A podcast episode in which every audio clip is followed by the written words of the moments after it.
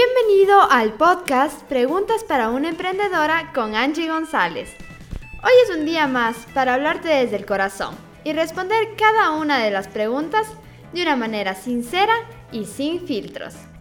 ¿Qué, quién, cómo, cuándo, dónde y por qué? Son algunas de las preguntas que te responderé en este podcast.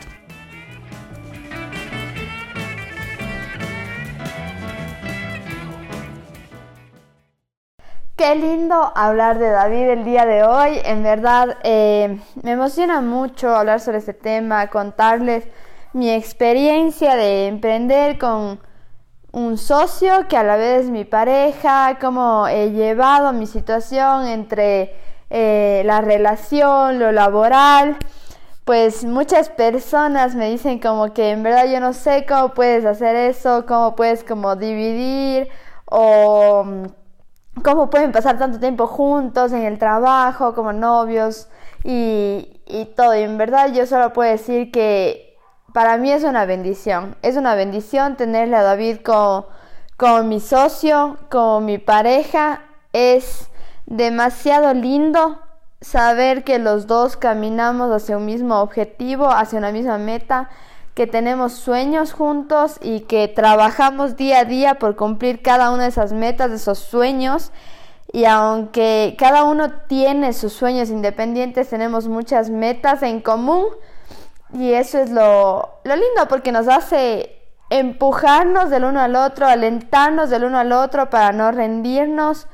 Creo que sobre todo eso es lo más lindo de tener un socio que es esa persona que te levanta cuando tú quieres ya rendirte, esa persona que te dice que todo va a estar bien cuando algo no, no salió, cuando algo no funcionó y que te dice intentémoslo de nuevo, vamos por una nueva forma, una nueva estrategia, una nueva idea y mm, siempre estaré convencida que la unión hace la fuerza y que dos cerebros piensan mejor que uno y para mí ha sido eso, en verdad tenerle a David como socio, ha sido un, un compañero increíble en todo este trayecto.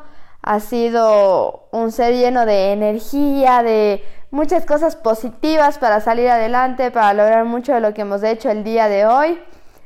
Y la verdad es que no ha sido muy difícil como que separar entre lo relación y trabajo, porque no creo que haya que separar, sino obviamente sabemos cuándo es momento para qué, tenemos nuestras horas de trabajo, trabajamos, nos damos nuestras horas de ver una película, vemos una película, tenemos que ir a comer, nos vamos a comer, si nos vamos a comer, hay veces que ni hablamos del trabajo, hay veces que son comidas poderosas de ideas, trabajo, entonces creo que hemos encontrado un equilibrio.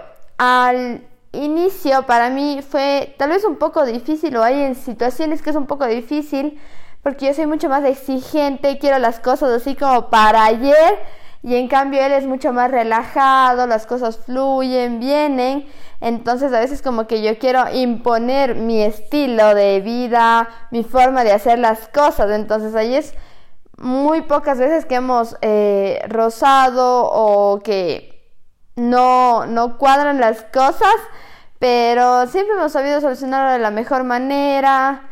Eh, como siempre les he dicho, es muy tranquilo, muy relajado, entonces como que su solución siempre es como, ya pasó, ya, ya se fue eso.